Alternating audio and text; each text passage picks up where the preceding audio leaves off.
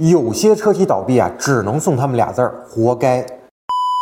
第一个要说的就是陆风汽车啊，别看陆风汽车如今官网打不开，4S 店关门停业，但其实曾经还混得不错呢。在自主品牌中呢，陆风做的越野车啊也还算凑合。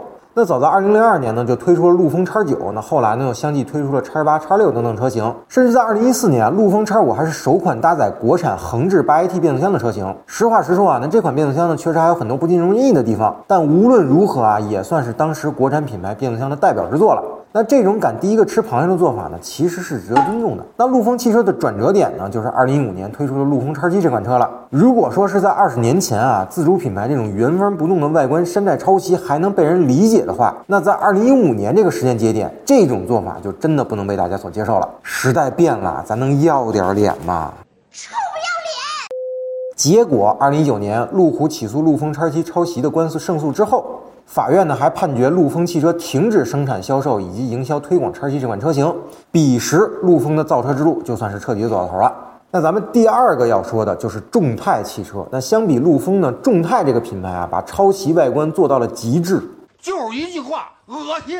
这个众泰起家啊，其实是做汽车配件的。那后来呢，还引进了丰田特锐的车型生产线，那做出这个众泰二零零八。那再后来呢，联合这个新大洋搞出了一个大名鼎鼎的众泰之豆。而众泰真正走上抄袭之路呢，大概是在二零一零年左右，陆陆续续呢把大众、丰田、奥迪、保时捷、马自达、奔驰、路虎啊等等这些厂家呢全都抄了一遍，将这个不要脸啊做到了极致。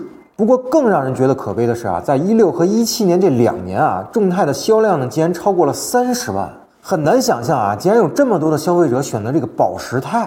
而不是其他的国货之光品牌。那不过这些消费者呢，如今呢也算是付出了代价。那以众泰目前的经营状况呢，车辆后续的质保和维修啊，估计是没法保障了。那无论如何呢，众泰啊，应该都是中国汽车工业发展史上的一个污点。那它的短暂成功呢，反映出我们对知识产权的漠视和消费者对于山寨产品的纵容。那好在呢，众泰呢也算是得到了报应。那不然引发这个劣币驱逐良币的连锁反应呢，那就完球了。那咱们最后一个要说的就是宝沃汽车。从产品力上来说啊，宝沃 BS 七和 BS 五这两款车其实还可以，尤其是在那个年代，对于自主品牌来说。但无奈人家宝沃宣传自己是德系豪华品牌四强啊，能和 BBA 这哥仨在一个桌上谈笑风生，那这样的营销啊，实在是让人作呕。你让我觉着恶心，不要脸。这个宝沃汽车呢，其实是成立于这个一九二九年，那在一九五零年的时候呢，达到了品牌的巅峰，曾经年销量啊超过一百万台。不过这个物极必反啊，公司在一九六一年的时候呢就倒闭破产了。那五十多年以后呢，北汽福田想做乘用车业务，就想到了这么一个昏招啊，花了五百万欧元买了宝沃的品牌授权，开始了魔幻的宝沃复活之旅。但是我觉得最可笑的是啊，宝沃所有的营销口径呢都说自己是德国品牌，结果旗下车型呢还没在德国销售。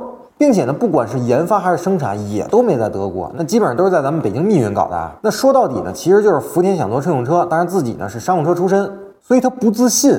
那绞尽脑汁呢，想出了这么一个挂羊头卖狗肉的操作。那现在看来啊，实在是不明智。那后来的结果呢，大家都知道了。福田在几年时间里呢，赔了几十个亿，那实在扛不住呢，就把一部分股份呢卖给了神州租车。那目前呢，基本上就算是宣告破产了。好了，那本期节目呢，先聊到这儿。同意我说的，请点个赞；那不同意我说的，咱们评论区继续讨论。